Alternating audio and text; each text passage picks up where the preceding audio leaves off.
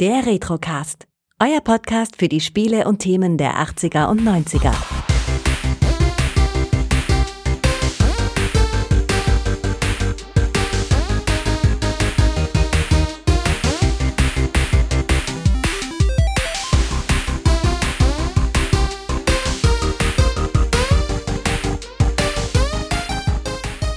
Hallo Gregor, da sind wir wieder.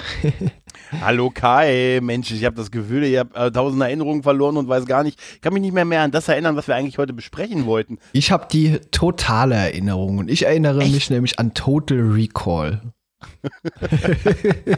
Die totale Erinnerung. Was ist das schon wieder für ein Untertitel? Ja, der, der Äh. Filmtitel würde ohne diesen deutschen Nebentitel vermutlich keinerlei Sinn ergeben. Äh, Das ist ja, total, das ist total, total. Ach, das ist herrlich, es ist Aber, herrlich. äh, also ich sag mal, welchen Sinn ergibt diese Nebentitel? Die totale Erinnerung. Was fügt das dem Film jetzt bei? Was äh, lässt uns das wissen im Vorfeld, wenn man keine Ahnung hat, was man da guckt? Naja, die haben halt, das waren halt 1990 kam der Film raus. Ne? Da hat man halt gesagt, Mensch, hier, hm, die, die, wir trauen unserem Publikum noch nicht zu, so gut Englisch zu können. Ne? Und äh, Manta Manta ist noch ein Jahr hin, bis dahin müssen wir es irgendwie überbrücken. Also gibt es so einen typischen, typischen deutschen Beinamen, weißt Ja. du? Das ist doch nicht ungewöhnlich für die Zeit gewesen halt. Ne? Aber die totale Erinnerung ist halt wirklich, äh, das ist so unfassbar. Ne? Obwohl das tatsächlich ja noch passt irgendwie. Halt, ne? Ja, in gewisser Weise schon. Aber ich bin auch Ja. ganz ehrlich, ich habe den Film früher sehr gerne gesehen und ähm, habe ihn nie verstanden. Ah, okay, ernsthaft. Okay. Also früher, wie gesagt, früher. Also ich sag mal, als ich den so erstmalig habe, so Anfang, Mitte der 90er, war mir das, glaube ich, noch so ein bisschen zu Brainfuck, was da passiert. Also ist er jetzt Geheimagent, ist er keiner, ist er doch nur dieser Mhm. Typ, was ist da los? Ja. Du willst sagen, du hast die, die Erinnerung in Gross äh, Kurzgeschichte von Philip K. Dick nicht gelesen in Vorbereitung auf den Film damals? Was hast du gesagt? Aber du bist doch, du bist doch zum Beispiel auch tendenziell ein Paul Verhoeven-Fan, oder? Ja, ja, Ne? klar. Also, ne? Ja. also seien wir mal ehrlich, Robocop ist wahrscheinlich einer der krassesten, geilsten Filme der 80er Jahre. Definitiv haben wir schon drüber Ja. gesprochen und ich Ja. sag mal so, in allen Schauwerten, die dieser Film hier zu bieten hat, äh, übertrifft der Robocop äh, nochmal um äh, Ja. Längen. Ja. Tatsächlich. Es ist halt wirklich ein Sci-Fi-Abenteuer, tatsächlich. Genau. Ein Agenten-Sci-Fi-Abenteuer, könnte man tatsächlich sagen. Ähm, wir können ja ein bisschen paar, Facts noch machen. Ähm, wie gesagt, 1990 kam der Film raus. Paul Verhoeven, der Mann, der uns äh, halt Robocop brachte und später Filme wie Basic Instinct und natürlich Starship Troopers nicht vergessen, ne, hat uns auch diesen Film kredenzt. Die Hauptrolle, äh, da haben wir Arnold Schwarzenegger, der Douglas Quaid alias Hauser. Hauser, der hat, hat ansonsten keinen Namen, heißt nur Hauser. Genau. Hauser, genau. Und es ist wahrscheinlich das einzige Mal in seiner Karriere, dass Arnold Schwarzenegger ein Duck gespielt hat, oder? Ja, es ist interessant. Also, mein Arnold Schwarzenegger verbindet man natürlich mit Action, aber nicht unbedingt mit brillanten darstellerischen Leistungen. Also, ja, der hat gute Leistungen gehabt, aber äh, ich finde, hier hat er doch einen wirklich guten Job gemacht. Ja, definitiv, definitiv. Ähm, er ist auch der Grund, warum es diesen Film in dieser Form tatsächlich so gab, weil ich kann ja, kann ja ein bisschen nochmal aus dem allseits beliebten sein, ich habe ja schon mehrfach erwähnt, er hat ja diese Biografie geschrieben, der Arnold, ne?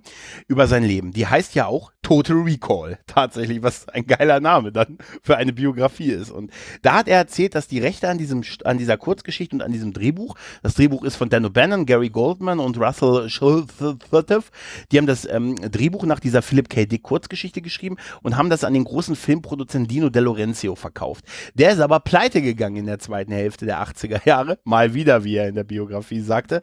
Nach den Conan-Filmen ging es so ein bisschen bergab und ähm, aber Arnie, der war von dieser Story sehr begeistert und hat dann äh, Carol Films, äh, die, die Produktionsfilmer, äh, K- Carol, Carolki heißt es das, glaube ich, äh, hat er quasi, äh, immer wenn ich das Logo von denen sehe, muss ich immer an die Canon-Filmreihe denken. Kennst du noch die Canon? Das ja, in klar, den 80er? natürlich. Ja, ja. Genau, den hat er das erzählt, hat gesagt, hey Mensch, das müssen wir machen, kauft mal die Rechte aus dieser Insolvenzmasse raus und ich würde das gerne machen. Äh, und die haben das gemacht und haben auch ein ordentliches Budget von weit über 50 Millionen zur Verfügung gestellt. Und den Regisseur, den, den Paul Verhoeven hat er gekriegt dadurch, dass Arnold tatsächlich Robocop-Fan war und Paul Verhoeven in einem Restaurant getroffen hat und zu ihm gegangen ist und gesagt hat, hey, ich würde gerne mal mit dir arbeiten. Der gesagt hat, ja, gerne. Hast du eine Idee? Und er sagt, ja, ich schick dir mal was. Und so ist dann die Zusammenarbeit tatsächlich entstanden. Und alles, was ähm, Philipp, äh, was äh, äh, Paul Verhoeven an Änderungen noch hatte zu den Drehbüchern, das war wohl laut Arnie äh, tatsächlich sehr, sehr hilfreich, was den Film angeht. Also es ist schon ein Paul Verhoeven-Film halt. Definitiv. Und äh, ich sag mal, das ist ein großer Pluspunkt. Also ich ja. bin mir gar nicht sicher, ob viele andere das damals äh, besser hingekriegt hätten oder zumindest auf dem gleichen Level. Ganz im Gegenteil, ich schätze mal, das wäre deutlich trashiger Film geworden, äh, wenn da nicht ein Fachmann am Werk gewesen wäre. Wir haben gesagt damals bei Robocop, okay, manche Effekte, die sehen super aus, aber man erkennt sie eindeutig als Effekte. Da wurde viel mit eben äh, Masken und äh, so gearbeitet, gerade wenn es in diese gewalttätigen Szenen mhm. Äh, ging. Und ich sag mal, das hat äh, Verhoeven hier noch mal wunderbar verfeinert. Also ja, man sieht's immer noch, aber das ist jetzt hier nicht mehr ganz so äh, auffällig, sondern es ist einfach äh, effektmäßig, äh, ja, einfach die Steigerung. Also es sieht einfach geil aus. Es sind praktische ja. Effekte und diesen ganzen CGI-Kram. Ich würde heutzutage mir wünschen, dass man wieder mehr so praktische Effekte macht. Bei den, bei den Maskeneffekten habe ich gedacht, Mensch, guck an, wie so bei Men in Black so ein paar Jahre später. Ja, so stimmt. Diese, ne, also da waren natürlich die CGI-Effekte schon deutlich besser. Und der Film, der versucht es ja auch. Ne? Die haben den Ende der 80er gedreht in äh, Australien, glaube ich, ähm, und haben auch richtig viele Kulissen dafür gehabt und Soundstages und so. Und das sieht man natürlich auch, weil der Film ist halt ein eindeutig ein Studiofilm. Da ist nicht viel draußen gedreht. Ja, ja, das worden, ne? stimmt. Das, ist, ja, ja, das merkt man an allen Ecken und Enden, auch bei den Mars-Szenen, wo sie dann noch am Anfang unterwegs sind in den, in den Schutzanzügen und so. Das ist halt alles Studiokulisse. Was man an der einen oder anderen Stelle auch sieht, wenn so Wände durchbrochen werden und so. Ja, Man ja. sieht dann offen, dass das einfach so ein vorgefertigtes Stück ist, was halt rausfällt und so. Aber ja, ich finde das aber cool. Ja. ja, es hat einen Style. Es hat definitiv einen Style. Und die Masken, ähm, gerade wenn er sich dann später, als er sich auf den Mars einschleicht, da als, als diese Frau da verkleidet und so, das ist äh, unfassbar geil. Das ist so gut gemacht. Und der, der Mix zu CGI war ja auch schon so ein bisschen da. Es gibt ja diese Eisenbahnfahrt später über die Marsoberfläche, ja, wo man ihn am Fenster stehen sieht, wo die Kamera so rauszoomt und dann, man sieht ihn quasi so virtuell in diesem, in diesem Zug, der offensichtlich dann in so, ein, so eine Modellbahn übergeht, die dann halt so, eine, so, so ein Set, so ein richtig Miniaturset, die Marsoberfläche zeigt. Das sieht einfach echt geil aus, aber ist natürlich sehr ein Kind seiner Zeit, halt diese Mischung aus echten Sachen und CGI. Und für mich ist das bis heute immer noch die schönste Fassung, ehrlich gesagt. Ja, ganz äh, ehrlich. Auf, wie gesagt, ich habe damals vermutlich nur eine geschnittene Fassung immer gesehen. Also im mhm. Fernsehen, na klar, lief vermutlich immer nur eine geschnittene Fassung. Ich glaube hier äh, FSK 18 äh, ist der, stand er nicht auch 16, teilweise auf dem. Ja, ja, jetzt, jetzt ist er 16, ist er aber 16, damals war er 18 und ich glaube, stand er nicht auch auf dem Index irgendwie mal eine Weile. Äh, ja, stimmt, Index, genau. Ja, ja, doch. Ja, war er auf genau. Index? Okay. wurde die FSK 18 Variante wurde ab 1991 indiziert und genau 2011 wurde die Originalfassung wieder von der Liste gestrichen. Und äh, seit dem ne? Zeitpunkt ist der Film FSK 16. Ja. Wahnsinn. ja, das ist ja die Entkriminalisierung unserer Jugend halt. Ne? Früher hast du bei Evil Dead, das, ne, hast du da. Selbe halt, wie bei Starship Troopers auch. Ja. Ja, jetzt kannst du es bei Tele 5 Uncut sehen und sowas. Halt. Ja, ja, ne? also Früher, ja, es gab ja. ja. viel Verwirrung auch bei Starship Troopers, dass die Leute denken, äh, FSK 16, das ist doch die geschnittene Version. Früher ja, heute nein. Heute ist es mhm. Uncut, genau wie hier Total Recall auch. Ja, da gibt es auch eine digital überarbeitete Fassung jetzt. Die war sogar kurz im Kino im März diesen Jahres sogar tatsächlich. Richtig. Für einen Tag ja. in den deutschen Kinos. Eigentlich bereue ich das so ein bisschen, dass ich das nicht so, dass man, den hätte ich mir wirklich gerne in dieser Fassung mal im Kino angesehen. Ist ein bisschen untergegangen. Ich habe da gar ja. nicht so viel mitbekommen von. Nee, ich ja. auch nicht. Ich habe es nur gelesen tatsächlich. Ne, also das, das, da hätte ich echt Bock drauf, weil der Film ist halt wirklich äh, einfach echt, der, der ist schon sehr, sehr speziell halt. Ne? Also und und das, das ist auch ein ungewöhnlicher Arnie-Film. Auch der, weißt du, gerade da, er kam ja aus den 80ern, ne, logischerweise halt, ne, und da waren es ja entweder ein bisschen, bisschen Komödien, ne, also nur sowas wie Twins oder so, oder halt den ganz harten Action-Scheiß halt, ne. Genau. Und da ist dieser Film, ja, gerade für so, für so Sci-Fi-Nerds wie uns halt, ne, ist ja natürlich was ganz Besonderes halt, ne. Ja, ich habe äh, gesehen, es ist wieder sehr viel äh, Star Trek-Präsenz in dem Film. Oh, total. Ja, ja. Total. Ich mein, wir haben total. Ronnie Cox. wir haben. Ja, äh, im Moment Ronnie Cox, der ist ja der, der spielt ja den Bösewicht, ne. Also Vilos Cohagen spielt er ja. Ne? Genau, richtig. Und Ronnie ja. Cox war ja Captain Edward Jellicoe. Jellicoe, ne? richtig, genau. Ja. ja. er hat immerhin zwei Folgen lang die Enterprise D kommandieren dürfen. Hallo? Ja, genau. Ja, ja und dann äh, haben wir Mark Alamo. Ja. Gul Dukat ist mir direkt Ja. aufgefallen. Das Gesicht erkennt man. Ich habe ihn jetzt erst erkannt tatsächlich. Ja, also ich, mir ist das vorher nie aufgefallen. Er spielt ja so einen Helfer von, von Richter quasi, ne, so, einen, so einen, so einen Typen, der die Truppen da befehligt.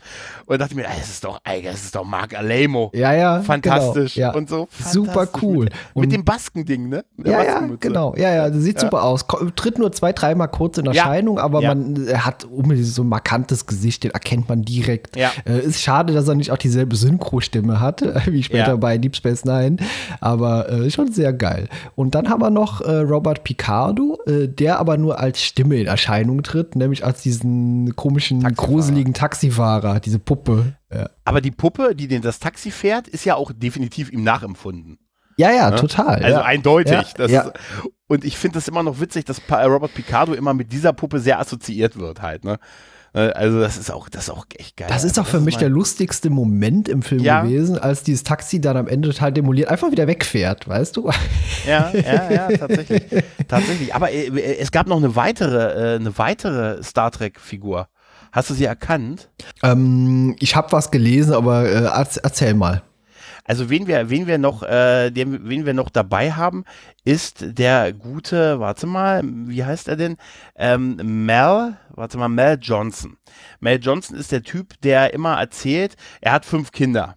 Der Ach, der, ja, hilft. ja, genau. Er, er hat Mhm. fünf Kinder und dann später sich verplappert, dass er nur angeblich vier hat und eigentlich arbeitet er für die andere Seite und ist auch so ein Spion. Ja. Ne? Und der Typ, der Typ war Legat Broca im Finale von Deep Space Nine. Das war der Ah, Legat, der nach, ja, cool. der im Finale, weißt du, der ganz kurz da war, nachdem sie, äh, ne, nachdem sie Damar abgelöst haben. Der so ein bisschen der Speichellecker beim Dominion war, der auch nur zwei Folgen dabei war. Ja, der war sehr Lega cool. Legat Broca, eine weitere, ein weiterer Typ.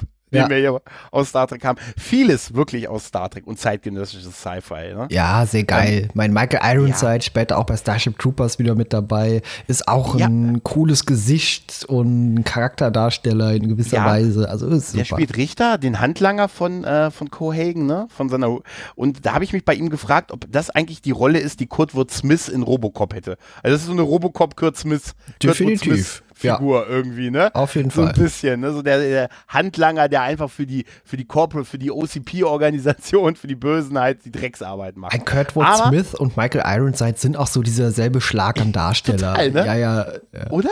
Total. Ja. Also wie gesagt, die, die, äh, also als wären sie verwandt, also, also aus demselben Pool der äh, Darsteller irgendwie.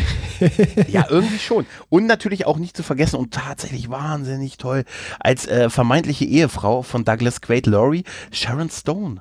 ja, Tatsächlich. ja. Und war, ich habe mir nur, ich habe in meinen Notizen steht Sharon Stone. Grrr. Mehr habe ich tatsächlich, steht hier, ich kann es dir zeigen. Ich habe ja wirklich nur Sharon Stone grrr aufgeschrieben. Also sie war, da war sie noch zwei Jahre vor Basic Instinct, aber drei Jahre schon nach Police Academy 4. Oh, ja, also Police die- Academy. Ja, Sie war wirklich in Police Academy 4 dabei. ja ich habe sie in Quarterman 2 hatte ich sie eigentlich so erstmalig gesehen und äh, das ist ein Film, den wir auch irgendwann mal besprechen müssen, weil ich den ist so irgendwie deutlich besser in Erinnerung habe, als der Film ist. Aber sie ist ja super. Sie spielt ja. sie ist spielt süß, ja. ja. Ja, so Wahnsinn, die ist wunder, die ist wunder, wunderschön. Wunder, wunderschön. Und äh, vor allen Dingen, sie, sie trainiert ja auch viel, das muss man ja auch sagen. Ne? Und äh, sie ist ja, sie ist ja eine Spionin im Prinzip. Sie ist ja mit, äh, so wird uns das ja erklärt, sie ist ja gar nicht wirklich mit Douglas Quaid verheiratet, sondern äh, sie ist aber, sie spielt seine Ehefrau, aber eigentlich kennt sie ihn nur seit kurzem und ist auch für die, für die, für die böse Firma, ne, für die böse Firma, die auf der Mars, die, die auf dem Mars die Luft unter sich hat, ne? für die ja. arbeitet sie. Und sie ist mit dem Richter, mit Michael Ironside eigentlich zusammen. Der lässt seine Freundin oder Schrägstrich Frau mit einem anderen rummachen, der Sack. Hä?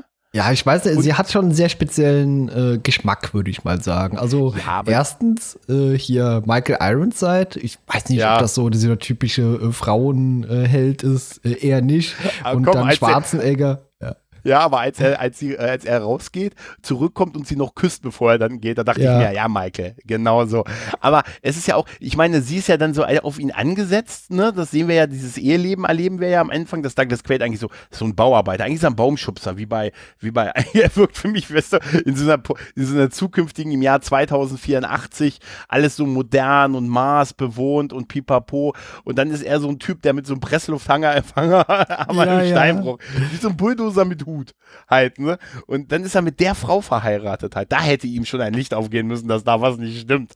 Ja, Weißt du? das ist mir anfangs auch aufgefallen. Aber wie du sagst, auch hier erkennt man schon, das ist alles komplett studiomäßig. Also Ja, äh, wenn man total. so auf die Hintergründe achtet, äh, vorne, vorne sieht immer alles super aus. Aber sobald man hinten alles beobachtet, das fällt auch später unfassbar auf dieser Mars-Szenerie auf. Also Ja. da sind so ein paar coole äh, Gänge und Verbindungsröhren, aber irgendwie ist es wie so ein, ja, fast schon Kammerspiel. Also von einem in das nächste Zimmer wird da gefahren, gegangen und Ja. es sieht einfach unfassbar studio- und kulissenhaft aus. Ja.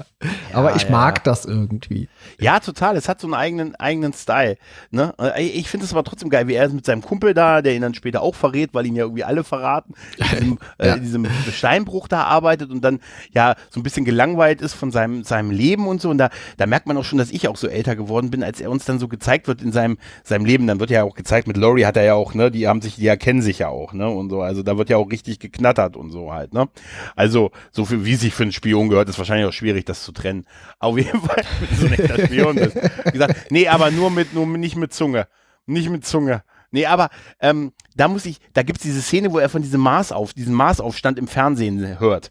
Und dann geht er an diesen Frühstückstisch und der sitzt direkt an diesem Fernseher ran. Da habe ich nur gedacht, das ist viel, ganz schlecht für die Augen. So Ja. nah am Fernseher. Ja, auf jeden so, Fall. aber wirklich, der ja. sitzt direkt davor. Direkt davor, ja. Meine Mutter gehört, die gesagt hat, viel zu nah da dran. Ist doch ganz schlecht für die Augen. Und ich habe mich tatsächlich gefragt, was, ähm, du siehst da dieses, diese Nachricht von diesen Aufständen auf dem Mars und pipapo und dann sagst du, geil, da möchte ich leben. Warum? Warum dann nicht? Warum nicht Saturn oder irgendwie sowas? Weil uns wird ja dann schon erklärt, dass der Mars eigentlich ausgebeutet wird. Dieses Turbinium wird da irgendwie geschürft und das erzeugt diese Atmosphäre und somit hat diese Firma diese Atmosphäre unter sich und wir erfahren ja später, darum, das will sie ja auch behalten, damit sie die Kontrolle über den Mars halt behält. Ne?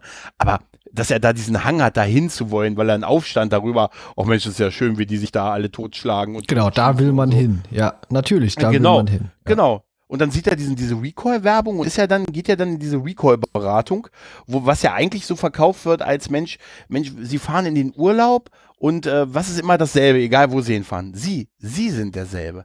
Wie wäre, ne, erst wird ihm ja gesagt, er kann so Erinnerungen von jemand anderes haben, ne? Also so eine Art, äh, also so eine Art Holodeck im Kopf quasi, ne? Und dann wird aber gesagt, wir haben noch was Geileres, wir können auch ihre Persönlichkeit austauschen. Da hab ich Mhm. mir auch gesagt, Ja. wie geiler sagt, Sie wären doch der Erste, mit dem wir das machen. Habe ich gesagt, oh, das ist ja eine gute Ja, Idee. ja, direkt Ja. hier Versuchskaninchen. Ja.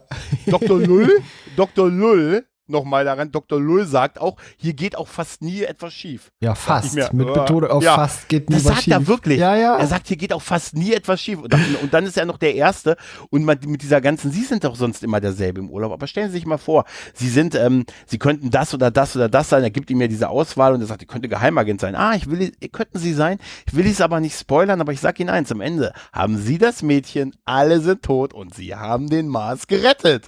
Habe ich nur gedacht, Spoiler-Alarm. ja, ja. Na, aber, aber er, er, er redet ja von der Lobotomie. Das wird ihm ja auch gesagt, dass diese, dass das in einem Kumpel von dem, seinem Kollegen da passiert ist. Und er, er sagt, das ist neu. Das ist ja geil, das machen wir einfach. Er trifft auch für sich alleine diese Entscheidung, das zu machen. Ja. Er fragt nicht bei sein, mit seiner Frau mal so ein Beratungsgespräch oder so. Nee, oder er hat einfach Bock, das jetzt zu Meinung? machen. Ja, ja, genau. Ja, aber du kannst das doch nicht einfach, kannst doch nicht einfach, Schatz, ich lass mich mal lobotomieren. Weißt Ja, Und das geht ja auch so geil schief, weil sie dann diese andere Persönlichkeit in ihm finden. Und da fängt es ja an, ab dem Moment von dem, was ist echt oder was ist nicht echt halt, ne? Ja ab dem Moment hat es auch damals, äh, sagt, ich hatte früher immer so Verständnisprobleme. Was ist da jetzt echt? Und da, damit spielt der Ja. Film ja auch so ein bisschen. Ich meine, hast du den früher direkt beim ersten Mal verstanden, Nee. als du den gesehen hast? Nein, nein, nein, nein, nein, auch nicht, auch nicht. Auch jetzt kann man ja über noch vieles interpretieren. Definitiv, Also, ne, ja. gerade auch beim Ende, man, wie weit war es, denn nun echt? Weil uns wird ja irgendwann in dem äh, Film erklärt, dass diese, diese Organisation, diese Firma auf dem Mars im Prinzip, dass er als für die gearbeitet hat und er sich in diesen Mars-Widerstand hat einschleusen wollen und das ging nur, indem er ähm, halt seine Persönlichkeit quasi geändert wird, eine andere, andere geschaffen wird, damit er glaubhaft ist, da sich einschleicht, um die dann auffliegen zu lassen, weil die sind ja eine Gefahr für diese Firma, die die, die, die Luft, wer die Luft auf dem Mars kontrolliert, das ist ja im Prinzip die Story, der kontrolliert den Mars. Es gibt aber irgendwie Aliens, die im Mars mal irgendwie gelebt haben oder irgendwie Technologie im Mars noch haben und die würden unbegrenzt Sauerstoff schaffen. Und Ja, so eine Art dieses ganze- Terraforming, genau. ja, ja. genau. Sowas wäre dieses ganze Turbinium und wer die Luft kontrolliert, kontrolliert den Mars logischerweise. Diese Firma wäre damit platt. Ne? Na klar, genau. Genau, und darum geht es ja im Prinzip, die das zu verhindern, damit die weiter ihre Macht behalten können halt. Ne? Und deshalb wird ja im Prinzip eine Agentenstory in eine Agentenstory verpasst. Und ihm wird ja immer wieder suggeriert, das hier ist nicht echt, der Teil ist jetzt nicht echt. Ihm begegnet ja später auch Laurie. Er hat ja auch diese Prügelszene mit seiner Frau auch. Er haut ihr richtig eine. Das ist auch etwas, was Arnie in, dem, in, dem, in der Autobiografie gesagt hat. Er sagte, in welchem Film wäre das möglich gewesen, auch zu der Zeit. Ja, er ja, sagte, dass, klar. dass, er, dass, dass ich meine, meine Frau umhaue und ihr sage, und jetzt, Schatz, sind wir geschieden. Ne? so, also ein Spruch, er sagt, ja, was so typischer einem Spruch, ja. normalen Actionfilm gar nicht erlauben können, so einen Spruch zu machen halt und so halt, ne? Auch zu der Zeit. Aber er ist ja auch, ist ja auch geil, wie sie ihm dann sagt, äh, Laurie ihm dann sagt, ja, du warst mein bester Auftrag und so. Und eigentlich lenkt sie ihn nur ab, weil wir sehen ja unten auch schon, wie, wie Richter und seine Schlägerbande dann auf dem Weg ins Quartier ist, als er das so entdeckt halt und so, ne? Das ist, das ist übrigens etwas, was, was so ein Stilmittel in diesem Film ist. Mit Richter einmal, der taucht auf dem Bildschirm auf, wenn sie unten die Tür aufmachen soll. Und später hat der, der Cohagen auch so eine Szene, die drehen sich dann immer in, das, in, in die Kamera rein. Weißt du, wenn du mit jemandem telefonierst, möchte ich auch äh, per Skype, dass er sich immer in dem Moment, wo du ihn dann siehst, erst in die Kamera reindreht. Ja, das ist wie bei so einer alten Game-Show, weißt du, wenn die Leute Ja. vorgestellt wurden, drehen dich rein und am Pferd Ja. noch so gefehlt, dass sie den Daumen hoch machen und grinsen dabei. Ja, aber so eine Szene ist das, ja, ganz genau. ist mir komplett so aufgefallen, weil die alle diesen Move machen, dass wenn die Kamera angeht, die erstmal den zur Seite swingen und nicht so wie man normalerweise, weißt du, wie ich, du weißt ja immer, wenn wir beide versuchen, was mit Video zu machen, dass ich erstmal, du erstmal nur mein Auge siehst, weil ich einen Zentimeter vor der Webcam bin. Ja, so Hallo? machen die das ja auch ganz gerne. Oder das ist auch so ein, so ein Effekt, den man immer bei Star Trek sieht, dass die Leute irgendwie äh, ans Funkgerät gehen, beziehungsweise hier Kommunikation antworten und dann so ganz nah vor der Kamera sind, sodass man eigentlich nur so die Augen auf diesem riesen äh, Screen der Enterprise sieht. Das finde ich immer so ein bisschen befremdlich. Also so, äh, Ja. geh doch mal ein bisschen weg, einen Meter zurück, bitte. Ja. Oder Aber auch- hat man auch früher natürlich gemacht, weil man im Hintergrund keine Kulissen bauen wollte oder musste. Ja. Ja. Aber nach zwei Jahren Homeoffice kann ich dir auch sagen, auch noch heute halten Leute Mikrofon, äh, Webcams zu in der Hoffnung, dass damit auch das Mikrofon ausgeschaltet ist. Und so. Also, das hat uns zwei Jahre, ich kann mal, man kann das den Leuten damals nicht verdenken, tatsächlich. Ne? Aber ich, ich finde das halt sehr geil, wie er diese Entscheidung alleine trifft und sich da, sich da diese, diese Erinnerung einpflanzen lässt, auch sofort. Und dann geht das halt los, dass er diesen Ausraster hat, ne? weil diese unterdrückte Persönlichkeit rauskommt und wie diese Firma, diese Recall-Firma, die nennt sich ja auch so, das erstmal vertuscht. Erstatten Sie ihm das Geld zurück ne, und schmeißen Sie ihn, rufen Sie ihm ein Johnny Cap. Das Johnny Cap ist ja das äh, Robert Picardo Taxi. Sieht auch geil aus und setzen Sie ihn da rein und so. Ne? Ja, ich finde auch den Moment geil, Super. als quasi dieser Notfall auftritt, als hier ähm, Douglas alias Hauser Schwarzenegger in seinem Stuhl hier so durchdreht oder eben Ja. diesen Anfall hat. Der Arzt Ja. dazugerufen wird, auch auf eine total absurde Art und Weise. Ja, er ist schon im Verkaufsgespräch mit der Ge- nächsten. Ja, ja, richtig, genau. Und äh, er da hinläuft und äh, fragt, was haben sie denn jetzt hier verbockt? Und die sagen, ja, wir haben Ja. auch gar nichts gemacht. Ja. Ja. Ja, Ja, Mensch, der Typ denkt, er wäre ein Geheimagent. Ja, wegen der, wegen der Erinnerung, die wir ihm einpflanzen. Aber wir haben sie doch noch gar nicht eingepflanzt. Oh ja, oh Gott. Gott. Ja. Oh Gott, wie geil er dann sagt, dann erstatten wir ihm sofort das Geld zurück und schmeißen ihn in den Hinterhof. Genau, genau. Ja, das machen die ja quasi. Ja, Da dachte ich mir, das ist ja total kompetent. Genau, aber wie geil er wirklich dieses war. Sie wären der Erste, der das testet und glauben Sie mir, hier geht fast nie etwas, äh, etwas schief. Aber wie geil sie wirklich sofort bereit sind, das zu vertuschen. Halt, ne? ja, ja, direkt, Aber der Film ja.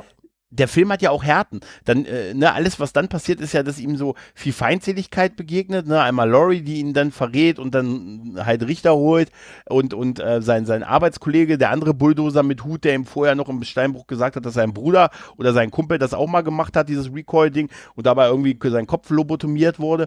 Ähm, äh, mit dem, der, der fang- fangt ihn, der fängt ihn ja gleich mit einer Gruppe an Schlägern an, ab, und die tötet er dann halt auf eine sehr krasse Art. Ja, der, mein, der Also, Film, der macht keine brutal. Gefangenen, was eben so die Brutalität Ja. angeht. Und ich bin mir gar nicht sicher, ob ich diese Version von dem Film zuvor je gesehen habe. Ich weiß, wie es war sehr lange her und vermutlich kannte ich bis dato nur die äh, TV-Version, weil stand ja auch lange auf dem Index, wie wir gerade eben auch erfahren haben. Also ich weiß nicht, ob ich eine andere Version bis dato kannte als die TV-Version, aber ich bin wirklich sehr positiv angetan gewesen. Ja, der ist natürlich sehr gewalttätig, äh, zumindest für äh, die damalige Zeit, wenn man das so ein bisschen zurück denkt. Also für die heutige Zeit ist es natürlich dann, da ist man ganz andere Dinge gewohnt, wenn man hier, äh, ich sag mal, sich äh, aktuelle Serien hier anschaut, wie äh, The Boys oder so. Also da werden natürlich ja, noch mal ganz andere äh, Brutalitätsgeschütze aufgefahren. Aber äh, ich sagte, das ist schon sehr hart. Also auch diese Schlägereien, die sehen sehr äh, authentisch aus. Und ich meine, später gibt es ja auch wirklich noch ein paar krasse Szenen, äh, meine, da wird Leuten hier in den Kopf geschossen. Lori endet ja ähnlich und äh, da hat man ja, eben diesen. seine Frau. Ja, ne? richtig. Also ja, in Anführungszeichen Frau, genau. Ja. Und ja, es ist schon sehr geil gemacht. Also auch diese Effekte, diese Mischung aus äh, praktischen Effekten und äh, ja, auch eben diesen äh, diesen Puppenvorlagen, die man die gebaut hat. Ja, ja, es sieht ja. einfach super stimmig aus. Ja, es passt auch alles, auch diese etwas abgespaceden Kostüme hier, wenn die dann, wenn er dann später auf dem Mars ankommt und so dieser ganze Zoll, diese ganze Einlasskontrolle und so, allein schon auch wie Mark Alemo und seine Soldaten aussehen, das sieht schon so super ja, aus. Ja, das ist geil aus, Szene, ja. Ich finde immer diese Szene super, wenn, wenn die dann vorbeigehen und da diese Frau die an, den Anfall hat, ja dann aber äh, Arnie halt ist in diesem Frauenkostüm und wie geil die dann erstmal so lange die Frau angucken und als der Kopf sich schon halb auseinandergesetzt hat, wie geil er dann sagt, das ist er. Das ja. ist er. Das Übrigens, ist er. Man, muss, ja. man muss bemerkenswert sagen, Respekt an Michael Ironside und seinen Jungs, die rennen viel in dem Film. Da wird Sehr wirklich durch viel, Gänge, ja. also das ist mir voll aufgefallen, gesagt, Mensch, wie lange der Hochhaus rauf, ne, hier äh, äh, am Anfang zum Apartment, dann rennen die hinter ihm in die U-Bahn hinterher, dann auf Mars, also hier, also Michael Ironside, der hatte sein, der hat Schrittziel erreicht bei diesem Film. oh, oh, oh ja, ja, zusammen mit ja. Margelemo, ja, aber äh, ja. ja. Äh, ich gerade diese Szene, die du sagst, als er hier als äh, diese Frau verkleidet war, äh, die mhm. sieht so unfassbar geil aus, die Szene, ja. auch wenn er seinen diesen Helm da absetzt. Ich habe mich zwar immer gefragt, welche Schmerzen oder was empfindet er da, was passiert da? Das habe ich bis heute nicht verstanden, warum er da warum so extrem da drauf reagiert. Moment, ja, ne? ja, genau, was da passiert, keine Ahnung und warum er sich da so lange schüttelt, bevor er die Maske aus zieht. Also es sieht ja fast so aus, als hätte er da irgendwie Schmerzen, aber warum, äh, habe ich mhm. nicht begriffen, weil ist halt nur eine Maske oder so ein Helm. Aber äh, ich sag, die Szene, wie er die, den auch so auszieht, und mhm. äh, dann so nach oben äh, quasi über sich hält und das Ding so auseinanderfährt. Wow, das sieht geil aus. Ja. ja, und Men in Black, oder? Ist total Men in Black. Ja, ja, es ist Men in Black und äh, man muss bedenken, der war noch ein paar Jahre zuvor ja. und äh, das, ja. das, musste man halt irgendwie umsetzen. Und ja, wenn man genau hinguckt, sieht man, dass Arnie äh, nicht Arnie ist drunter, sondern eben halt so, so, so ein, ja. ja so, so ein Nachbau, aber der deutlich besser aussieht als eben die Nachbauten, die man aus Robocop schon kannte. Ja, ja, tatsächlich. Ich meine, wir haben auch wirklich harte Szenen. Also allein schon, ich sag nur ganz ehrlich, dieser ähm, nochmal diesen Anfang zu erwähnen, wenn er damit, wenn er, die, es fängt ja alles mit diesem Traum an, den er hat, dass er mit Melina, die wir also sp später als Melina kennenlernen, dann auf dem Mars unterwegs ist mit diesen Schutzanzügen und dann ne, geht ihm ja sein Helm kaputt und er ne und er ähm, erstickt, also sein Gesicht, sein Kopf explodiert unter dem Druck des der nicht vorhandenen Atmosphäre halt ne und das sieht so krass und übel aus und das ist ja auch im Finale ne wie die Gesichter, wie die Augen hervortreten. Ja, wie die Augen so rausfahren, ne? ja und, und das hat man ja auch so nachgebaut, so. ja ja. Das fantastisch. Ja. Also es ist so ein harter Anfang, der dann ja in diesen Traum übergeht und so, ne?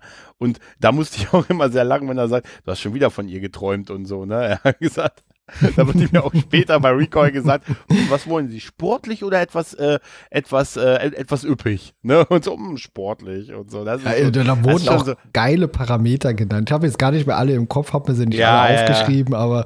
Äh, was sind Sie? Er wird nach seiner Sexualität gefragt, da sagt er hetero und so, ne? Ja. Ähm, aber seien wir mal ehrlich, das ist wie mit dem Holodeck wäre die letzte Erfindung der Menschheit.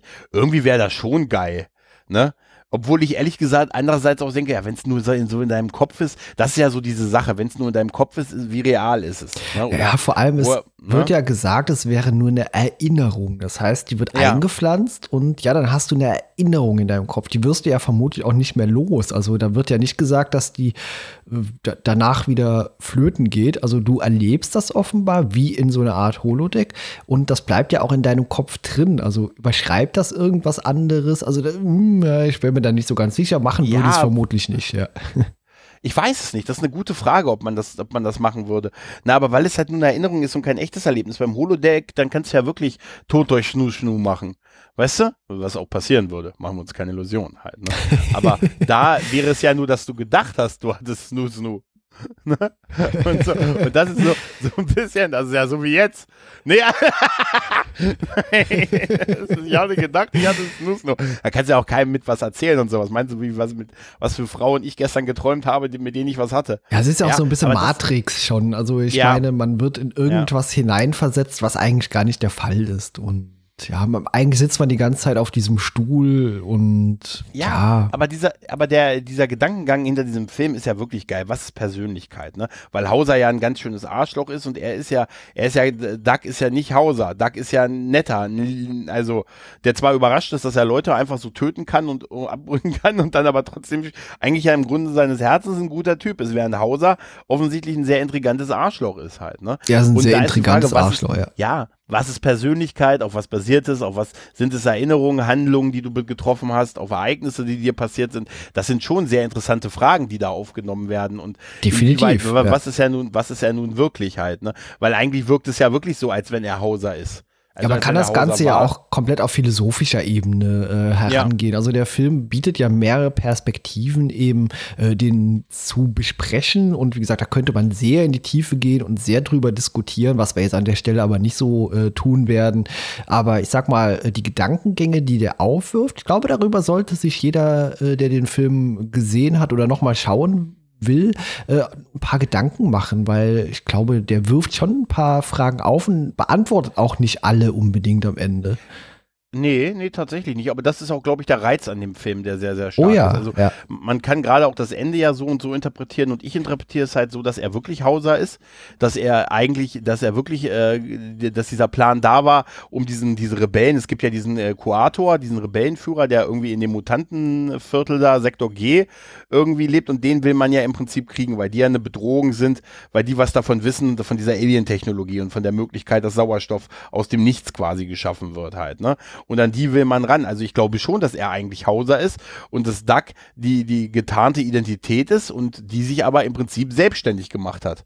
Ne, in dem Film halt, ne? Also so wirkt es jetzt auf mich halt, ne? Und das sind echt tolle Sachen dabei. Also diese, diese, äh, wie, wie wird uns auch, auch so namenlos wie diese böse Firma, die wird doch nur die Agentur irgendwie genannt irgendwie, oder? Die, die sagen doch immer, die Agentur ist, steckt irgendwie dahinter, ne? Also, das ist auch sehr geil. Auch eine Szene, die, wir haben darüber geredet, dass der Film auch so einen absurden Humor hat, ne? Der hat teilweise ähm, einen sehr absurden ja. Humor, der manchmal auch so im ersten Moment so ein bisschen fremdartig an der Stelle wirkt. Wie gesagt, zum Beispiel ja. das Taxi. Da, da habe ich sehr gelacht, als äh, diese Puppe eigentlich schon auf dem Rücksitz liegt, total äh, kaputt und am Ende fährt das Taxi trotzdem einfach weiter. Ja, ja was ich zum Beispiel auch witzig fand, ist äh, dieses, äh, mach dir ein Handtuch um den Kopf ja. und dann diesen offensichtlich selbstgefalteten Turban um den Kopf hat und sich dann diese Videobotschaft von seinem alter Ego ansieht. Der sagt, also, wenn du das hier, da ist ja dann da, da ist ja dann Hauser, der zu Dark redet und er sagt, ey, also wenn du das hier hörst, dann hast du sicher ein Handtuch um den Kopf. Ne? Weil das, das ne, lenkt die Frequenzen ab ne, und die Signale ab und so. Also und jetzt nimm erstmal dieses Gerät, steckst dir in die Nase ne, und hol dir erstmal diese, diesen Chip aus dem Kopf raus. Was so krass ist, wo er dieses Riesenbällchen aus der Nase rausholt. Ja, das, das, ne? also ich sag mal so, das könnte im echten natürlich nicht funktionieren. Äh, zumindest nicht äh, so extrem, weil Nase besteht ja nicht nur aus Haut, die sich dehnt, sondern da sind ja auch Knochen. Von daher, nein, das kann an der Stelle so nicht funktionieren, dieses riesige Ungetüm da aus der Nase ja. zu ziehen. Aber äh, ja, es ist eine bemerkenswerte Szene. Ich meine, äh, die, die, fand ich auch früher schon immer super bemerkenswert, äh, weil die eben nicht geschnitten war, äh, als er sich hier diese, diesen riesen Rotzklumpen da rauszieht, also diesen Ball und ja, vor allem der leuchtet ja auch so und leuchtet ja auch durch Voll die gut. Nase, durch die Haut so durch und wow, also großartig. Ja, aber aber Arnie sieht auch fantastisch aus mit diesem Turban, mit dem Handtuch um den Kopf. ja, natürlich. Das sieht ja. so gut aus. Das sieht so gut aus. Ich fand auch viele andere Sachen gut. Also Ronnie Cox ist einfach so ein typischer, so ein geiler 80er Jahre Gegner, muss man sagen. Er ist halt wirklich, man, wenn man ihn sieht, sieht man wirklich den, den Typ von OCP, den, den Arschloch, das Arschloch von OCP. Ne? Und da, deshalb ist er ja auch so besetzt. Daher kennen wir ihn ja im Prinzip halt. Ja, gut, ne? er spielt entweder so Rollen oder eben Präsidenten. Ja. Er hat ja auch hier bei diesem äh, Captain America Film von 1990 hat er ja auch den Präsidenten Präsidenten gespielt. auch richtig. Und weißt du, was das Faszinierende ist? Der lebt auch noch. Ronny ja, der Cox. lebt noch, ja, ja. Obwohl der da schon so aussah, wie als wenn der ne, schon sehr, sehr alt gewesen Ich glaube, das ist so ein alt, Typ, der sieht immer alt aus. Also es ja, gibt so ja so Patrick Leute. Stewart, ne? Ja, ja, ja, so Leute, die, die haben einfach eine Optik, äh, so dass sie ja immer alt aussehen. egal wie jung oder wie alt äh, die letztendlich wirklich sind. Gibt so Leute. Ja. Ja, wir haben ja auch das gesagt, dass sie dieses doppelte Spiel, darum geht's ja, was ist das, das zu erkennen und so und welche Erinnerung und was ist wirklich die Realität. Er ist ja auch so einer, er weiht ja zum Beispiel seinen Handlanger Richter nicht ein. Der ist ja selber am Ende davon total überrascht, ne, dass er, dass er eigentlich diese Hauser-Identität ist. Also offensichtlich hat er seinen Buddy vor seinem anderen Buddy die ganze Zeit geheim gehalten und so halt, ne. Also, der spielt ja da auch ein doppeltes Spiel, auch in, äh, in-house. Ne? Ja. Und das, das ist schon, das ist schon sehr geil. Ich finde später auch die Szene super, wenn sie die, ähm, wenn sie die an diese äh, Maschinen wieder angeschlossen haben, also ihn und äh, Melina, das ist ja die Frau, von der er immer geträumt hat und so, die ihn in seinen Träumen verfolgt und die begegnet er dann ja äh, echt. Aber sie ist auch so ein bisschen die Rolle, die mir so ein bisschen am wenigsten hängen geblieben ist, tatsächlich. Bei mir, Melina, tatsächlich. Ähm, da, da setzen, wollen sie ja auch die Erinnerung zurücksetzen und so. Und dann sagt der Richter, hm, das heißt, er kann sich gleich an nichts mehr erinnern. Nee, sehr gut. Und dann haut er ihm noch mal eine rein und so. Ja, halt, ja. Ne? Und da musste ich sehr lachen, als er, ähm, als er dann, ähm, äh, als, als, als Ronnie Cox, also als äh, Cohagen dann rausgeht und sagt, ach ja, übrigens, äh, Hauser, heute Abend ist Party denk dran, ah, Moment, du wirst ja jetzt zurückgesetzt. Könnte ihn bitte einer nachher erinnern daran, dass heute Abend Party ist?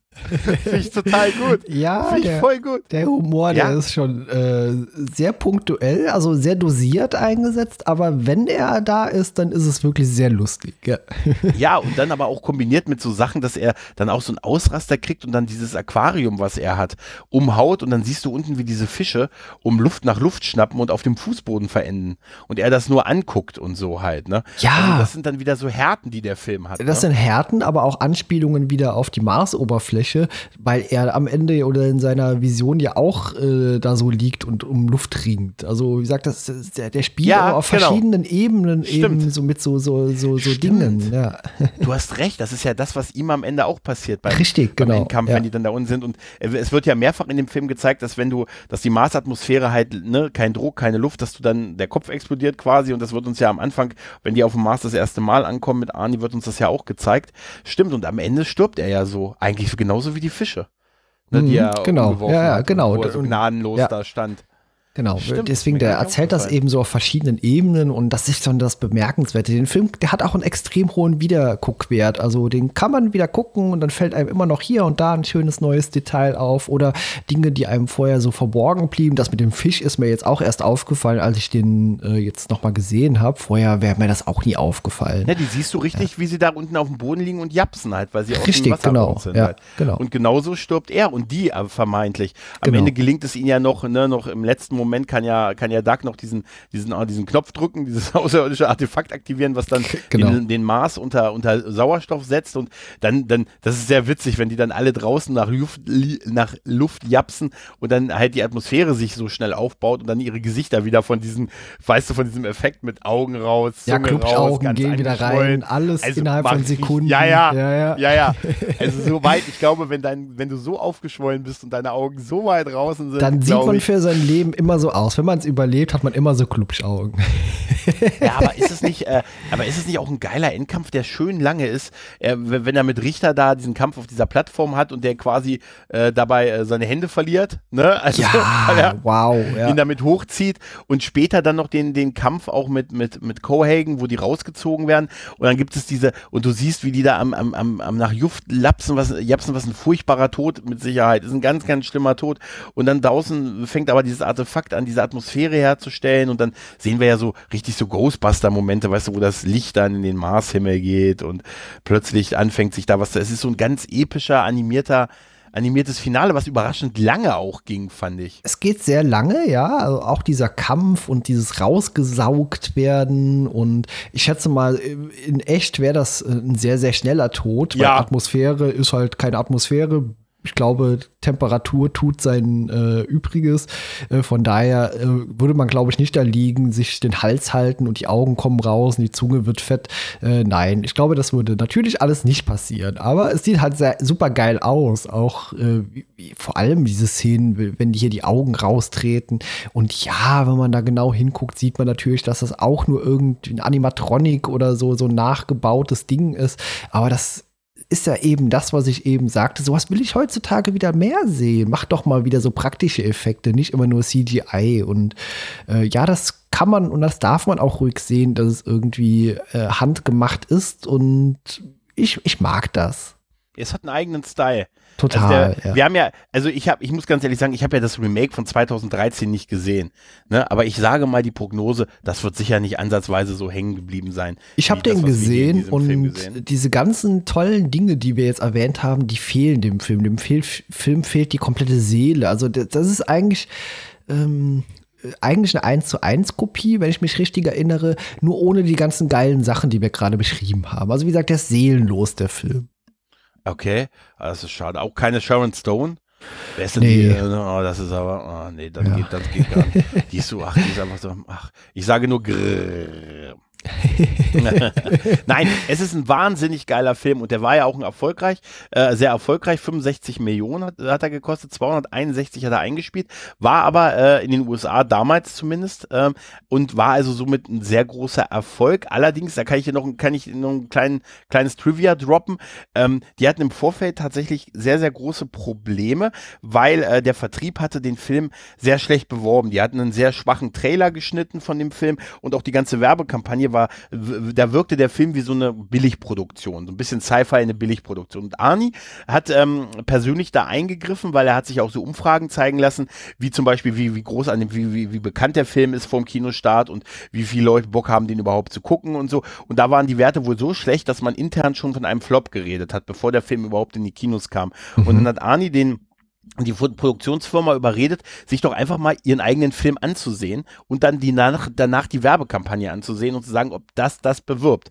Und da haben die sich das mit ihm angesehen und gesagt, na, es ist ja, wir haben hier einen total teuren, aufwendigen Film und unsere Marketingkampagne sieht so aus wie, äh, als hätten wir irgendwie einen 2 Millionen Dollar billig produzierten Film, der irgendwo auf Sci-Fi irgendwo versendet wird. Und das Problem war, dass dieser Vertrieb, der das gemacht hat, also die Vertriebsfirma, die, die war gerade im Umbau und alle Leute waren in Kündigung, die diese Marketing Marketingkampagne aufgesetzt haben. Die hat, weil dieser Vertrieb von Sony gekauft wurde und die waren alle gekündigt und haben noch diese Kampagne als letztes machen dürfen. Und so haben sie wohl auch gearbeitet. Und dann hat Arnie äh, quasi dafür gesorgt, dass nochmal so eine richtige Ausschreibung gab, dass es kurzfristig so eine Marketingfirma übernommen hat, die sonst Werbung gemacht hat. Also die sonst so Werbung für hier, weiß ich nicht, Cola, Apple-Produkte und sowas gemacht hat. Und die haben innerhalb einer Woche eine Kampagne aufgesetzt, einen neuen Trailer geschnitten und dann ist der Film äh, total durch die Decke gegangen. Und haben auch diese ganzen äh, ähm, hier ganzen Werbesprüche gemacht mit, ähm, was ist, äh, wenn, äh, wie weit kannst du deiner Erinnerung trauen und so, ne?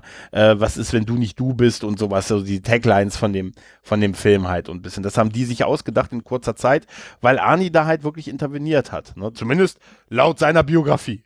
Ja gut, kann man mit Sicherheit glauben. Also äh, um nochmal ja. auf, kurz auf das Remake einzugehen, der, der ist ja auch nicht schlecht besetzt. Also wir haben Colin Farrell, Kate Beckinsale, Jessica Biel, Brian Cranston als Cohagen, äh, Bill Nye ist noch mit dabei, John Cho und im Director's Cut offenbar auch, den habe ich nie gesehen, Ethan Hawke.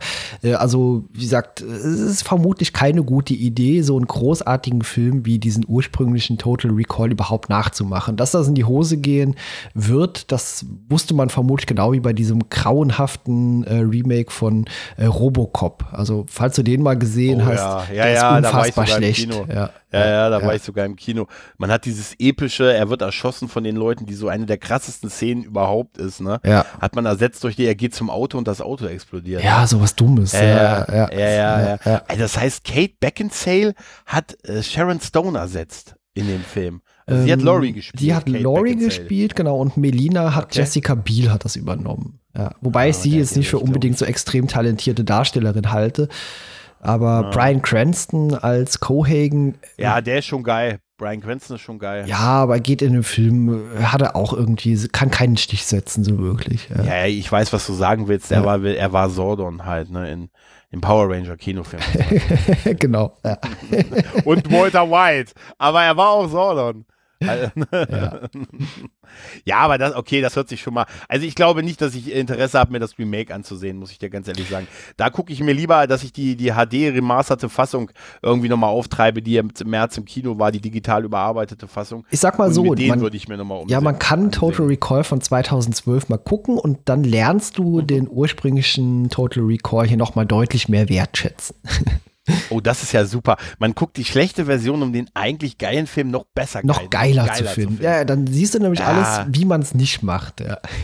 Ja. Muss Michael Ironsides Double da auch so viel rennen wie in diesem Film? Habe hab ich nicht mehr in Erinnerung, ich weiß es nicht. Ich hatte ihn sehr schnell danach vergessen wieder. Ja. Nee, es ist mir nur so aufgefallen, wie oft er mit Mark Alemo Ja. durch die Flure gejagt hat und so in dem Film. Das ist, das ist total super. Ja, Ach schon. Mensch, guck an.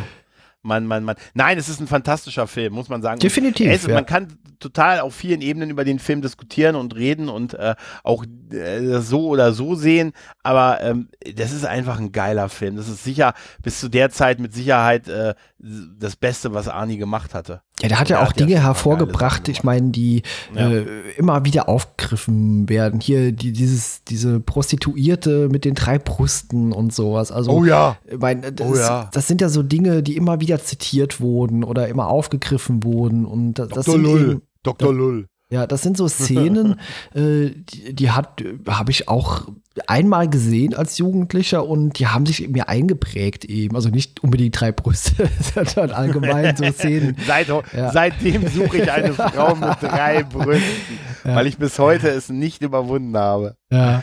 Wozu zwei, wenn ich auch drei haben kann? Das wäre ein geiler Gedankengang. Aber einmal das und bei mir ist tatsächlich äh, dieses Ganze mit Kuato ziemlich hängen geblieben, ne? Mit diesem Mutanten, der in dem, in dem, äh, in, in George, glaube ich, ist er ja, ne? Ja, das dem sieht ja auch so hammermäßig halt, ne? aus. Ja, Ja, ja, Ja. das ist, der ist ja der, der ist ja der Yoda quasi. ja Ne, vor allem dieser- mit der ja mit der Stimme von Bud. Spencer im Deutschen. Ja. Ja, das hat wahrscheinlich auch viel geholfen, muss ich dazu Ja. sagen. tatsächlich. Nein, aber der ist auch, das fand ich damals so krass, wie er sagt, ja, wie, wie können wir denn mal mit Coato in, in Kontakt treten? Ja, Moment und so und dann dieses Umdrehen und dann diese Geräusche und dann sieht man, wie der sich so aus der Haut absetzt und er macht so sein Hemd auf und so und da kommt er raus und der interagiert mit dieser, mit dieser animatronischen Puppe, die auf dem Körper so aufgefroppt ja, ja, super Das geil. ist Ja. fantastisch. Ja. Das, das ist echt äh, wirklich, das kannst du mir nicht kaputt machen, Kai. Das kannst du mir nicht mehr kaputt machen. Nee, ach, Das ist wirklich ein wahnsinnig guter Film. ein, ein Film, äh, da gibt es eigentlich nichts, äh, nichts Negatives zu sagen drüber. Also mir, mir fällt nichts Negatives ein. Der ist gut gealtert, den kann man heute noch unfassbar gut gucken und äh, es ist Ich liebe, super. ich, ja. ich liebe die, die Szene mit, mit Arnie und Sharon Stone, wo er, äh, wo sie sagte, ja, aber wir hatten doch auch schöne Zeiten. Ja, oh ja. wie, wie, wie geil er dann so zur Seite guckt und sagt so, ah, das, da waren Sachen dabei, die haben mir gefallen. Das finde ich einfach, das ist heute so großartig. Ja. Also, das ist super. Sie hat ja auch dieses, sie macht ja auch diesen Holosport, ne? Mit dieser Anim da, das ist ja auch sehr seiner Zeit voraus halt, ne? Mit dieser animierten, äh, mit der ist doch auch, sie macht doch auch Tennis. Wii Tennis mit dieser, mit dieser, mit diesem Hologramm, weißt du? Da haben sie sicher, Robert Picardo mit dem Hologramm, da kamen sie sicher auf die Idee für den Holodoc bei der Szene. Großartig. Ja, ja. Also gut, den, den, Anzug, den sie, diesen Strampelanzug, den sie anhatte, der war natürlich sehr 80er. Ja, der, den finde ich gut. Schlimmer finde ich, den finde ich noch, das finde ich noch so, finde ich, das sieht halt aus wie Aerobic-Video. Ähm, das, den finde ich noch gut. Ein bisschen, ein bisschen lachen musste ich am Ende, wenn sie mit diesem Doktor versucht, ihn zu überzeugen, dass er sich diese Pille nehmen soll. Oh ja, das Äh, ist auch, wenn, ja. wenn, wenn, der wenn, sie dieses ja. Absurde, wenn sie dieses absurde Sakko mit diesen spitzen Schultern anhat, weißt Oh du? ja. So ein typisches, ah, die 80er Jahre haben angerufen und möchten ihr Sakko wieder haben, weißt Ja. du? Das ist eindeutig so. Ja, das sind super geile Szenen auch. Das ist toll. Ja. Das ist toll. Ja. Ja. Aber Schatz, wir sind doch verheiratet. Du tust mir doch jetzt sicher nichts. Ne? Ja. Ich will die Scheidung. Ne? Ja. Also, Das ist echt. Ach Gott.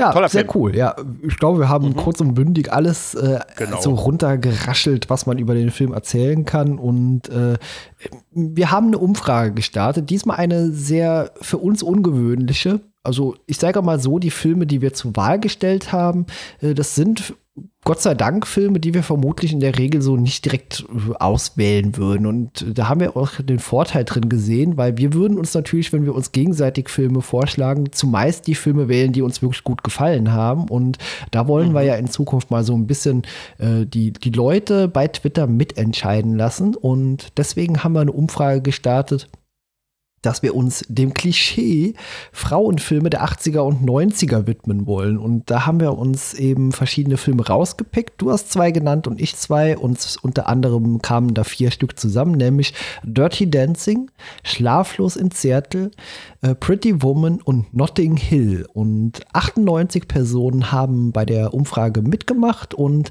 gewonnen hat am Ende mit einem Abstand von 37,8 äh, Prozent Dirty Dancing.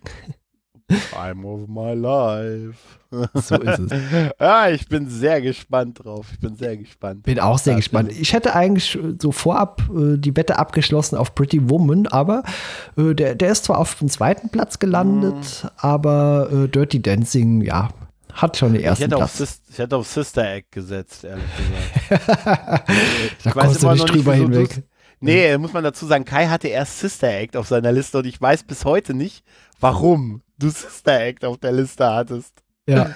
Als ein, dieses Klischee. Warum Sister Act? Ja, weil, wie gesagt, ich habe den äh, nur einmal gesehen. Mir fiel Sister Act mhm. deswegen ein, weil der befasst sich ja eben auch mit diesem äh, Problem, ah, ich weiß nicht, äh, Gewalt in der Ehe und äh, ich glaube, sie flüchtet doch auch äh, vor ihrem Mann eben in diese Ach echt? Okay. Ja, ich glaube, das weiß ich gar nicht mehr, es ist ewig her. Und okay. wie gesagt, deswegen kommt es ja eben dazu, dass sie dann unterkommt, äh, undercover oder so in diese, dieser ähm, ja, Nonnen-WG, nenne ich es mal. Also, wenn ich es richtig in Erinnerung habe, ist das so. Und deswegen gehörte das für mich dann eben auch zu diesem. Ja, ist ja, ja. Ist ja okay. Es hatte mich dann ja. nur, es hatte mich dann nur so den ganzen, ganzen Liebes, den ganzen ja, Liebes ja, okay, ja. hat es mich dann so ein bisschen, da dachte ich mir, Mensch, guck an, was für eine wilde Wahl. Nee, aber äh, also ich hätte tatsächlich auch auf Dirty Dancing gesetzt. Also bei denen, also hätte ich jetzt wetten müssen. Ich denke mir, der ist schon sehr beliebt und dann Pretty Woman 2 halt dahinter halt. Ne? Aber Dirty Dancing ist wahrscheinlich, müssen wir beide mal das Tanzbein Bein schwingen, weißt du? Auf der Fettkorn. Ja. Da, da, müssen wir ja, hier diesen Sprung nachmachen, weißt du? Du nimmst Anlauf, ja. ich heb dich dann so hoch. Und ja, das wird super. wir, ich werde dann, wir, müssen unbedingt unsere Notfallnummern dann anhaben, damit, die, damit die, der Krankenwagen sagen, du bist zerbrochen in der Mitte, ne? ich bin auf den Boden geknallt. Ja. Und dann sagen Mensch Kai, ist das nicht gut? Ich hoffe, du kannst es immer aus den Knien heben, Kai. Immer aus den Knien immer heben. aus den Knien heben, dann liegst du im Rücken und dann liege ich so im Sabbernd im Krankenwagen und äh, singe noch so Time of my life. Ja. Ja, während sie dir das Alamantium, äh, dir das Alamantium äh, hier ähm, einspritzen, also ja, quasi ja, genau. das Alamantium einspringen für dein Knochengestell. Genau. Quasi das ist der einzige Weg. Wolverine Kai. Ja. Na, ich bin gespannt auf Dirty Dancing. Ich bin auch gespannt und äh, die nächste Umfrage wird starten. Das heißt, wenn ihr mitentscheiden wollt, was wir dann als übernächstes besprechen, dann folgt mir doch auf Twitter unter äh, retrocast-de und macht gerne einfach mit. Wie gesagt, die Umfrage wird kurz nach Ausstrahlung dieser dieser Episode online gehen und dann auch äh, angeheftet sein an meinem Twitter-Account. Vielen Dank, Gregor. Hat mal wieder unfassbar viel Spaß gemacht, diesen Film mit dir zu besprechen. Und dann sage ich mal bis zum nächsten Mal. Tschüss. Tschüss.